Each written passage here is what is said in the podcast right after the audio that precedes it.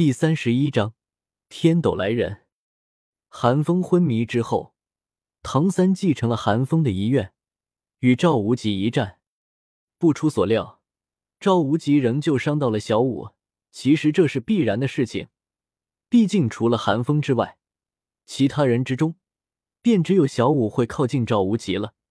朱竹清一个敏攻系，一击即走，滑不留手，远比小五这个强攻系安全。小五受伤之后，唐三自然爆发了，唐门各种手段一起甩出，就跟个刺猬一样，让赵无极烦不胜烦。一个道理，和韩风一样，赵无极真想打败唐三，难道做不到吗？一个武魂真身，就算唐三有龙须针又如何，连破防都做不到。但赵无极不能真的伤害唐三和韩风，只能自缚手脚。人唐三施为，不过让赵无极有些恼火的是，唐三这个人远没有韩风那小子有自知之明。韩风那小子虽然嘴贱，但和自己善练的时候目标很明确，知道打不过自己，就是冲着打自己一拳发泄来的。但唐三不一样，这小子居然是冲着打败自己来的。没有对比也就罢了，有了韩风这个例子在，赵无极真的有些不喜欢唐三。同为天才，韩风的魂力更高，性子也更合赵无极的胃口，直来直去，说难听点就是愣头青。但赵无极就好这口，谁让他自己也是个愣头青？而唐三呢？说实话，同样是自创魂技，韩风的自创魂技煌煌大气，就算是隐匿盾，和唐三的自创魂技比起来，也正大光明多了。看看唐三的能力，毒暗器、鬼影迷踪，无论是哪个，看起来都显得有些阴毒了。如果让唐三知道赵无极心中所想，恐怕会大喊冤枉吧。毕竟他这并非自创魂技，纯粹是前世带来的。前世的唐门就是教这些的，他能怎么办吗？而且要是赵无极知道，韩风压根就是故意让唐三和他善练。好让唐昊捶他一顿，还会不会这么想了？之后的事情自然就顺理成章多了。唐三、韩风和小五虽然都昏了过去，但时间却早就过去了一炷香。韩风五人顺理成章的进入了史莱克学院。分配宿舍的时候，三个女生自然没什么好说的，三人不是问题，但韩风几人的宿舍就有些麻烦了。毕竟韩风和唐三都昏过去了，不好询问他们的意见。最后还是戴沐白大手一挥，蛮不讲理的将韩风抢了去，和韩风住在同一间宿舍。其实戴沐白的选择很容易理解，看看史莱克的其他几个人，奥斯卡满嘴的络腮胡，有事没事还会念叨两句“老子有根大香肠”。马红俊更不用多说，一天里面得有一个时辰邪火焚身。别说女人受不了，男人见了都受不了，太辣眼睛了。至于唐三，在今天之前，戴沐白还是挺看好唐三的，但今天之后，戴沐白也有些讪讪了。毕竟谁都不想和自己同一个屋檐下的人，一身的暗器和剧毒啊。相比之下，还是韩风正常一点，虽然情商捉急了一点。但从早上并没有打扰自己和朱竹清这件事看来，韩风的情商应该只是针对女孩子，做人这方面还是挺靠谱的。是不是该教教韩风怎么撩妹？看着在另一边睡着的韩风，戴沐白心中暗暗想到。戴沐白哪里看不出来？就现在宁荣荣对韩风的表现看来，只要韩风稍微表现的温柔一点，就能轻而易举的拿下宁荣荣。但最后，戴沐白想了想，还是放弃了。作为情场老手，戴沐白看得出来，韩风并不喜欢宁荣荣。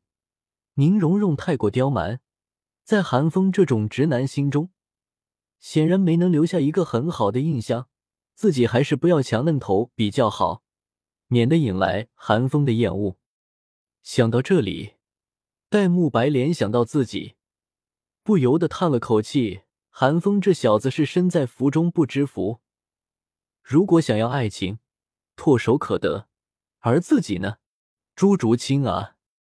而唐三最后还是和奥斯卡同一个宿舍了，毕竟马红俊那小子属实邪乎。就这样，一天静悄悄的过去，夜幕降临，午夜之前，在所有人都没有察觉的情况之下，一道强横的魂力精准的朝着赵无极所在的地方碾压而去。正在自己房间里龇牙咧嘴，暗道今年的小怪物真的多的赵无极突然呼吸一滞，粗犷的瞳孔猛地一缩，从房间之中冲了出来，低喝了一声：“来者何人？”而此时，史莱克的其他几个老师也赶了过来，一个个脸色沉着。弗兰德漂浮在半空中，眼底满是凝重。他们能够感受到来者的强大。至少是魂斗罗级别的强者。赵无极，一道沙哑低沉的声音响起，在夜色之中，两道身影缓步走出。空，空空空。那两道身影也没有废话，直接亮出魂环。四黄，四紫，八黑，十六道魂环照耀星空。眼前两人。居然都是魂斗罗级别的强者。弗兰德见状，呼吸有些凝滞，但心底却还是松了口气。史莱克学院老师的住所虽然距离学员宿舍有一段距离，但若是魂斗罗级别的强者，轻而易举的就能席卷整个史莱克学院。但眼前两尊魂斗罗，并没有将气势影响到学员的宿舍。仅限于学院后山和老师宿舍，显然对方也不想波及寒风等人。弗兰德站了出来，沉声道：“不知两位尊敬的魂斗罗来比院，所为何事？”哼！其中一尊魂斗罗冷哼了一声，两个武魂出现，一道通天彻地的青色巨藤和一轮散发星光的大炉。弗兰德也非见识短浅之辈。从两人的武魂便判断出了来者的身份，心中暗惊，居然是天斗皇室学院的白宝山和志灵两大院长。弗兰德不解，他们与天斗一向没有什么来往，今天怎么会有两个院长登门，而且来者不善的样子？白宝山冷哼了一声，夜色笼罩下的老脸上却是闪过一丝不自然，解开了弗兰德疑惑：“吾等此来。”是来找赵无极的。赵无极欺辱太子至亲之友，我二人奉太子之令，来给赵无极一个教训。白宝山说完，弗兰德等人就懵了。天斗皇室学院的三大院长是太子的人，这件事他们是知道的，但太子的至亲之友是怎么回事？赵无极什么时候欺负太子的人了？难道是宁荣荣？毕竟宁风致可是太子之师，但那也不对啊！赵无极从头到尾都没碰到宁荣荣啊！是寒风。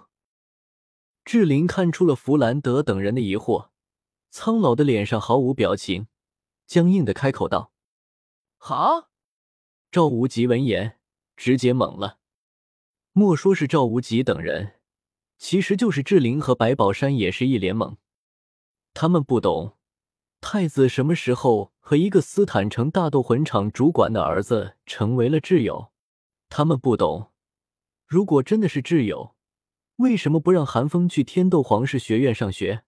他们更不懂，到底是多亲近的关系，才能让太子不惜请出两尊魂斗罗，也要教训教训赵无极。真要说起来，白宝山和志玲都替赵无极冤得慌。平心而论。人赵无极真的没把韩风这么样，不过就是打了几拳而已。可偏偏太子一听到这个消息，便目露凶光，害人的很。可可嗨，你们放心，太子之令只是让我们教训教训赵无极，定不会伤害他的。白宝山咳嗽了两声，以掩饰自己的尴尬。弗兰德几人听白宝山这么说，便很没义气的退了回去。那咋办嘛？人家派来了一个控制系和一个防御系的魂斗罗，意思已经很明显了。他们没有伤人的意思，你们也别想着打群架。弗兰德等人就算真的有心，能打破天星炉的防御吗？赵无极见状，顿时一脸悲戚之色，如同壮士赴死一般，对志林说道：“请赐教。”事实证明，就算志林是控制系魂师，十多级的差距也不是赵无极能够跨越的。整个过程，赵无极全程被压着打，被天青藤抽的那叫一个惨不忍睹。浑身上下都是红肿的抽痕，让人见了不免心惊肉跳。不过白宝山倒也没说谎，志玲的确只是让赵无极吃了点皮肉之苦，甚至帮赵无极剔除了些许体内暗疾。弗兰德等人也就彻底不管了，反正只是皮外伤，吃几颗绍兴的糖豆也就好了。足足抽打了半个时辰，志玲才停下来。白宝山看着赵无极的惨状，也保持不住原本那冷厉的样子，脸上有些讪讪，便对弗兰德告辞道：“弗兰德院长，我们便告辞了。日后若有事，大可来天斗皇室学院找我们。”既然还能收获两位魂斗罗的友情，弗兰德顿时眉开眼笑，心中恨不得再来几个人抽赵无极一顿，哪里还有半点怨念？笑呵呵的便送走了白宝山和志玲。白宝山和志玲走后，赵无极刚刚吃了几颗糖豆，弗兰德正想对赵无极说些什么，就听见后山传来了一声大喝：“赵无极，滚过来！”这一次是封号斗罗的气息。卧槽！赵无极浑身一颤，差点没昏死过去。弗兰德等人。